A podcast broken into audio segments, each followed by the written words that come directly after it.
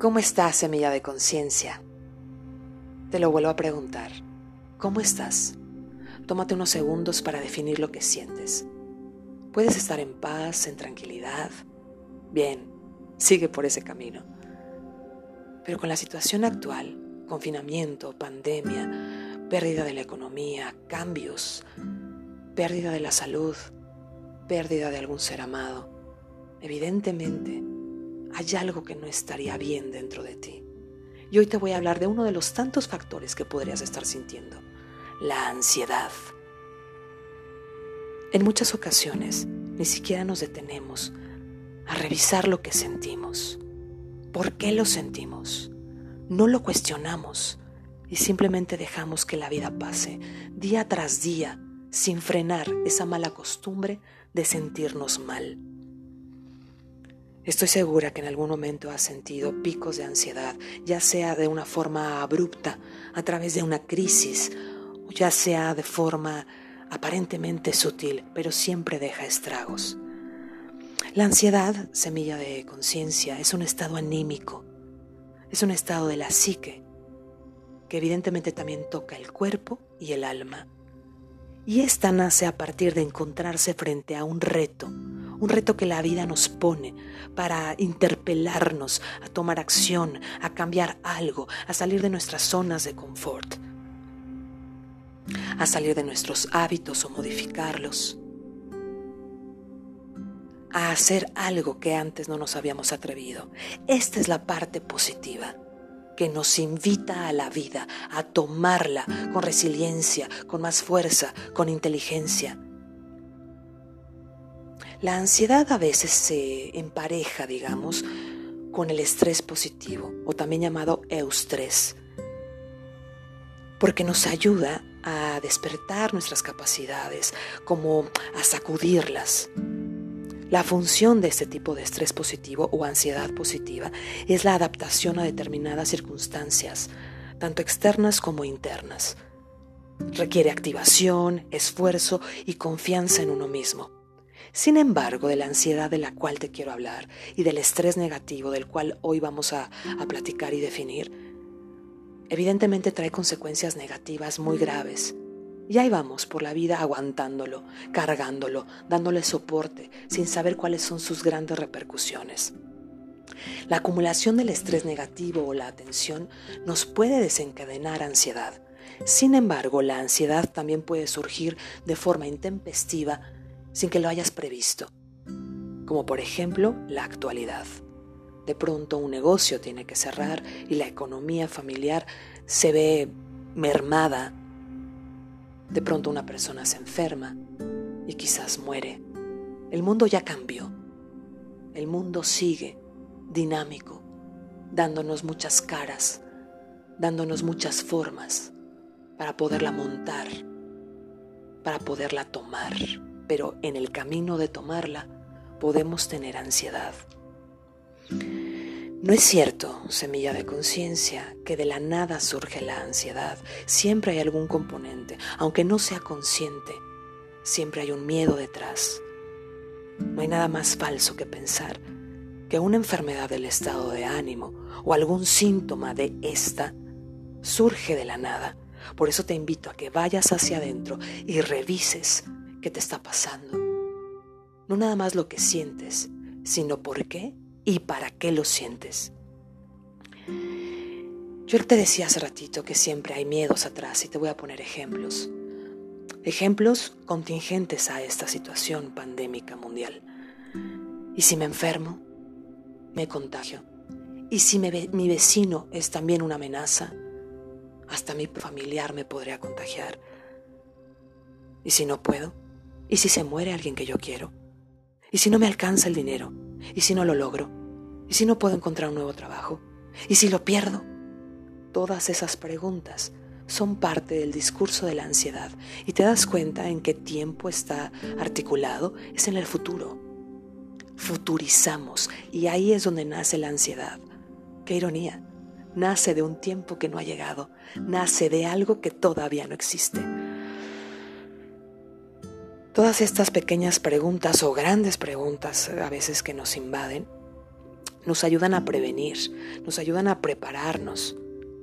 Pero como no tenemos certezas y respuestas concretas, cosa que quiere el ego, siempre tener certezas, tendemos a hipervigilar el futuro, un futuro que por supuesto es amenazante. Lo perseguimos con el pensamiento y sobrereaccionamos a algo que no existe. Lo sabemos, el futuro no ha llegado. Y lo que más se puede hacer en este momento, semilla, es vivir el presente, aceptar lo que hay y tratar de construir un futuro mejor. Poner posibilidades eh, promisorias, posibilidades realistas, posibilidades abundantes. Pero no, lo que hace el ego es llevarnos a ese futuro para atemorizarnos, congelarnos, apagarnos. La persona ansiosa se deja arrastrar por todos esos miedos internos, esas futurizaciones, esas imágenes del mañana. ¿Y sabes lo que está pasando en su interno, en su cuerpo, en su psique, en su alma? Su sistema inmunológico se deprime. Y esto lo hace proclive a adquirir cualquier enfermedad. Fíjate, existen unas células que se llaman células natural killer. Estas se encargan de apagar, matar, reducir el poder de cualquier patógeno en el cuerpo, virus, bacterias, incluso las células cancerígenas. Y aquí es donde psicología o psique y cuerpo o soma están de la mano. El sistema inmunológico es amigo del sistema emocional. Una vez que uno está deprimido, ansioso, estresado, tenso, continuamente iracundo, el sistema inmunológico se va apagando o se distrae. Entonces pasan todos estos virus, bacterias o agentes nocivos para el cuerpo. Y el sistema inmunológico está durmiendo. Distraído, te decía. Por lo tanto, es un semillero para enfermedades. He ahí la importancia de un estado emocional consciente, de que te encargues de sostener, no te digo que la alegría constante, porque también es imposible. Incluso me parecía me parecería patológico mantener siempre euforia o alegría, pero lo que sí te sugiero es que a pesar de la tormenta, mantengas la paz. Tus células lo escucharán, tu sistema inmunológico estará altamente activo y desde ahí no hay nada que te pueda enfermar. La ansiedad también produce varios síntomas físicos y te voy a contar. Dolores musculares. A veces nos despertamos con un dolor en el brazo, en el cuello, y le echamos la culpa al cojín, al colchón, a que dormimos chuecos. La mayor parte de nuestros síntomas físicos tienen un componente emocional. Obsérvalo, ve hacia adentro. Dolores de cabeza donde aparentemente nada me lo provocó, donde no soy alérgico a algo que consumí, donde no tengo alguna infección y dolores de cabeza continuos. Algo nos está diciendo nuestro cuerpo, ¿no crees? Tensiones, opresión en el pecho, sin razones aparentes, sin haber consumido cafeína o drogas o cualquier otra circunstancia que donde fuera natural este palpitar sin, sin razón adormecimientos u hormigueos en las manos, en las eh, piernas, en los pies, también se llaman parestesias, falta de aire o dificultad para respirar, temblores en el ojo, en la boca, en el cuello, sentir tu palpitar en la aorta, trastornos estomacales como colitis, gastritis, diarrea, inflamaciones, gases, la palpitación excesiva y acelerada también sin justificación aparente, evidentemente en el corazón, dificultades para deglutir, insomnio, pérdida del equilibrio, mareos, zumbidos. Y la mayoría de, estas, de estos síntomas la gente los asocia con algo médico, con alguna enfermedad. Y entonces acuden al doctor y si logran darles un buen diagnóstico, el médico le dirá es ansiedad, y entonces toman el medicamento, generalmente ansiolítico, y ahí adormecen los síntomas. La persona aparentemente se siente mejor, pero ¿qué del origen de estos síntomas? Hay que hacer hablar al síntoma, hay que hacer hablar a ese dolor y preguntarle, ¿Para qué llegaste a mi vida? ¿Qué me quieres decir? ¿Qué tengo que aprender? ¿Qué tengo que soltar? ¿En quién me quiero convertir? ¿Qué tengo que sacar de mi existencia? ¿Qué tengo que adquirir? Ahí es donde cobra un lugar muy importante la psicoterapia, la palabra hablada, la introspección, hacer hablar al, inconsciente, hablar con los ancestros de una forma psicológica. Es bien importante no solamente acallar con un medicamento, sino ir hacia adentro, ir hacia el corazón. Yo como psicoterapeuta trabajo de una forma holística. Escucho los síntomas, le doy lugar a su palabra, escucho las metaemociones y encamino a cada paciente a conocer el poder de su mente. Lo llevo a que esté a cargo de su propia energía a través de tecnologías de reprogramación mental, meditaciones, desbloqueos energéticos. Y también es fundamental expiar y analizar sus pasados para desmontar los significantes que le rodean y que crean esa ansiedad. Porque vivir en ese factor, en la ansiedad, es muy incómodo, doloroso, un miedo constante o injustificado, pensamientos negativos y devastadores. A veces las personas llegan a tener despersonalización, como si estuvieran en un sueño, como si se estuvieran viendo en dos lugares al mismo tiempo. El espectador y al que está observando. También hay personas que han tenido desrealización y es, forma parte también de lo anterior. No, lo que estoy viviendo no es real, lo que estoy viviendo es un sueño o una pesadilla. Y ya hasta ese punto es preocupante.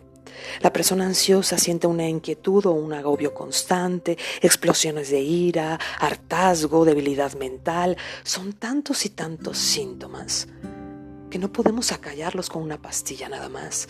Tenemos que hacerlos bailar hasta salir. Tenemos que hacerlos hablar hasta ser entendidos. Esto evidentemente ocasiona que la persona con una ansiedad continua tenga una baja autoconfianza, una baja autoestima, que esté pendiente del futuro y por lo tanto se pierde del gozo del presente. Las relaciones interpersonales de una persona ansiosa, ¿cómo crees que sean? Complicadas de alguna u otra forma. Pues una persona ansiosa se siente disfuncional para la vida y por lo tanto para amar. También la ansiedad toca lo espiritual. La, la persona ansiosa se desconecta con su fuente, con la fuente de la paz, del amor, del bien todo. Tú le puedes llamar Dios, sabiduría, energía, cosmos, como a ti te acomode. Y esta ansiedad cobra lugar cuando la persona deja de confiar en sí misma, en la vida misma, en su Dios. El aura o campo electromagnético, también así se le llama, se ven afectados. Es como una burbujita que nos protege de lo energético y también de cuestiones físicas, pero sobre todo de lo energético. Y entonces tiene como abolladuras o rasgaduras y por ahí se cuelan muchas cosas que en algún otro momento te platicaré. Pero por lo pronto te digo que mientras esa aura no esté lo más sana posible, hay posibilidades de enfermar físicamente y psicológicamente. El amor. El amor es la medicina que cura, semilla de conciencia. Porque es una frecuencia vibratoria altísima. No es el amor del romance, no es el amor del sexo, no es el amor nada más de un abrazo. El amor es conectar con tu sabiduría interna, es saber que hay algo más fuerte y grande que te sostiene, es confiar. Y justamente esto es lo que reduce la ansiedad y cualquier otra enfermedad, tanto del estado de ánimo como física o mental. Justo ahí, en el amor, es donde impacta el miedo, la preocupación, el estrés, la ansiedad, te decía, en otro episodio te voy a hablar mucho más profundamente del amor y todos sus poderes, tanto científicos como espirituales. Pero por el momento, semilla de conciencia, te invito a que tomes las siguientes prevenciones. 1. Cuando te llegue la ansiedad, acéptala. Deja de pelear con la vida, de quererla disolver, porque pelear te va a causar más ansiedad. Obsérvale y pregúntale, ¿qué quieres de mí? ¿Qué tengo que aprender de ti? Toma terapia. Si te cuesta trabajo preguntarte y responderte, te exhorto a que inicies un proceso de, un proceso de autoconocimiento.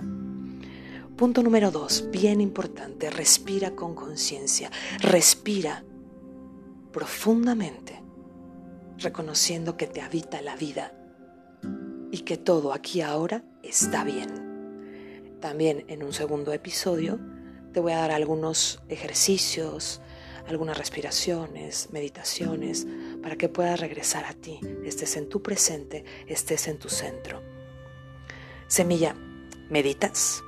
Te invito a que lo hagas, no importa cuál sea tu religión o tu filosofía de vida o tu espiritualidad, medita. Eres un ser espiritual, aunque tengas creencias distintas, aunque no creas en nada superior, la meditación es estar contigo con el amor de tu vida. Ríe, carcajéate, ya sea con amigos. En la actualidad no se puede mucho, pero están todas las plataformas que nos pueden conectar y nos pueden acercar. Pon una película que te haga carcajearte, recuerda momentos maravillosos, tontea. Es necesario activar la oxitocina. Haz el amor. Si puedes, haz el amor con ese ser que amas. No te estoy diciendo ten sexo, haz el amor, practica el amor, oxitocina otra vez. Llora, llora semilla. Si te es necesario porque te sientes embotado, te sientes agobiado, llora, que también nos produce hormonas maravillosas. Mueve tu cuerpo. Encuentra algún ejercicio que te llame la atención, que te guste. Ojo, algunas personas que han pasado por crisis de angustia, les cuesta trabajo entrar en un ejercicio de alto impacto porque hay una aceleración en el ritmo cardíaco, la cual asocian con los momentos de crisis. Entonces les viene miedo, otra vez llenan, se llenan de angustia. Entonces tú vas a escoger de tu sabiduría interna el ejercicio que te ayude. Yo te podría recomendar tai chi, yoga y para quienes quieran mover mucho más su cuerpo con alto impacto, zumba, baile, karate, aikido, lo que a ustedes se les ocurra, pero actívate. Por lo menos haz estiramientos matutinos, que tu cuerpo sepa que ya estás despertando. Nuevamente les digo, en la actualidad quizás no podamos tener mucho contacto con todo esto que les estoy diciendo, pero la naturaleza ahorita es básica, indispensable. Salta a caminar descalzo sobre el pasto, abraza a nuestros abuelos árboles. No tienes un jardín, no puedes salir, ahorita no te puedes meter al mar. Báñate, hazte un baño con sal. Ponte descalzo en tu casa, abraza a tus mascotas. Evidentemente sal un ratito al sol, en tu garage, en tu patio, en tu ventana. Ten plantas en tu casa.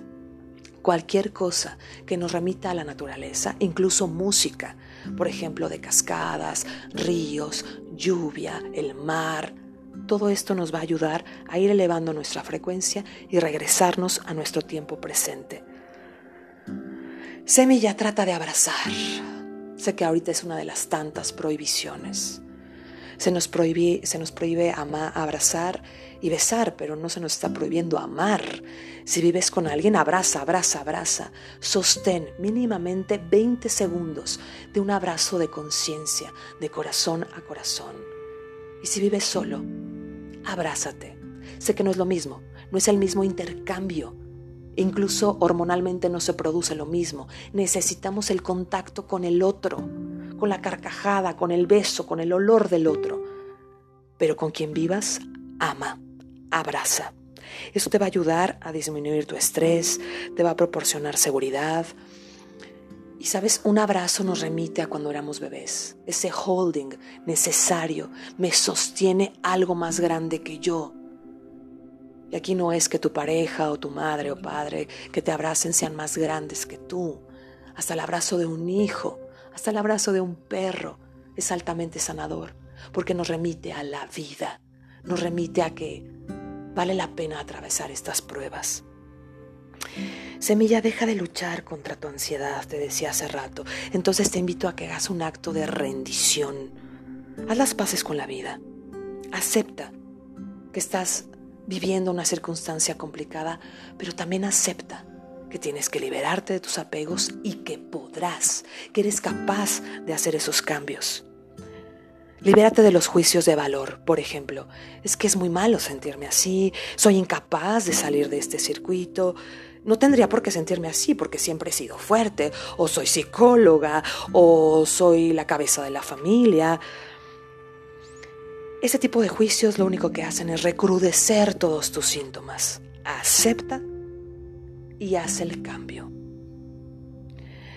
Por el lado de lo alimenticio, sin ser experta, te digo, trata de comer lo más verde y crudo que puedas. Evita la cafeína, el alcohol, las grasas. Trata de mantenerte ligero, porque la ligereza de tu cuerpo también será la ligereza de tu energía. Mantén contacto con la gente que amas, con la gente que te proporciona ese holding, esa seguridad, aunque sea por medios electrónicos, online. Evita noticias, evita el excedente de malas noticias, eh, eh, llamadas o chismes o juicios. Evita cualquier toxicidad de afuera. Cuando yo te decía noticias, son las noticias del radio y de la televisión. Ya sabemos lo que está pasando, ya sabemos cómo nos tenemos que cuidar pero evita caer en la repetición y el reciclar de lo que ya sabemos. Que sabemos que están aumentando casos y que si se están cambiando de color los semáforos, haz lo que tengas que hacer. Cuídate y cuida. Ámate y ama. Pero evita estar ahí, en esa paranoia continua. Evita caer en una programación constante de miedo. Semilla, eres semilla de conciencia. Despertemos. Y también te decía otro tipo de noticias como el chismerío o el miedo del vecino o de la amiga. Tienes derecho a poner un corte y a decir, no, de esto hoy no me alimento. Agradece. Agradece todo lo que sí tienes. Una cama, una cobija, alimentos, tu cuerpo, el sol. Tienes un futuro, ¿cómo lo quieres pintar? Porque si vas a pensar en el futuro, diséñalo como tú quieres. Todo es posible. ¿Qué tanto más puedes crear? Si eres una semilla de conciencia, si eres una gota de divinidad, si eres una partícula del mar, si eres todo, solo basta con que te lo creas, con que vayas hacia adentro nuevamente para poner afuera tu magia. Conéctate con tu Dios, con el que tú quieras, como tú le llames, con tu yo superior con tus guías. Dale tiempo, dale espacio. No es pérdida de tiempo, es ganar vida. Te decía hace un momento que te voy a compartir alguna meditación y ejercicios para activar tus glándulas, para fortalecer tu aura. Eso será en otro episodio. Pero por lo pronto, semilla de conciencia, espero haberte aportado, haberte ayudado. Si tienes alguna duda, mi página en Facebook es Viviana Rojo, Reprograma tu Vida. O bien, en este podcast también me puedes escribir o grabar un mensaje. Me encantará tener esta eh, sinergia contigo, este contacto, porque esto lo estoy haciendo para ti para aportarte, para ayudarte, para acompañarte. Entonces, cualquier duda que tengas o comentario, me encantará leerte o escucharte. Y recuerda, el miedo y todos sus frutos, como la ansiedad, el tema del que hablamos hoy, son altamente contagiosos. Un miedo sin sentido nos lleva al adormecimiento. Yo te exhorto y decreto, semilla de conciencia, que tu vacuna sea el amor y el autoconocimiento. De corazón a corazón, te mando un beso.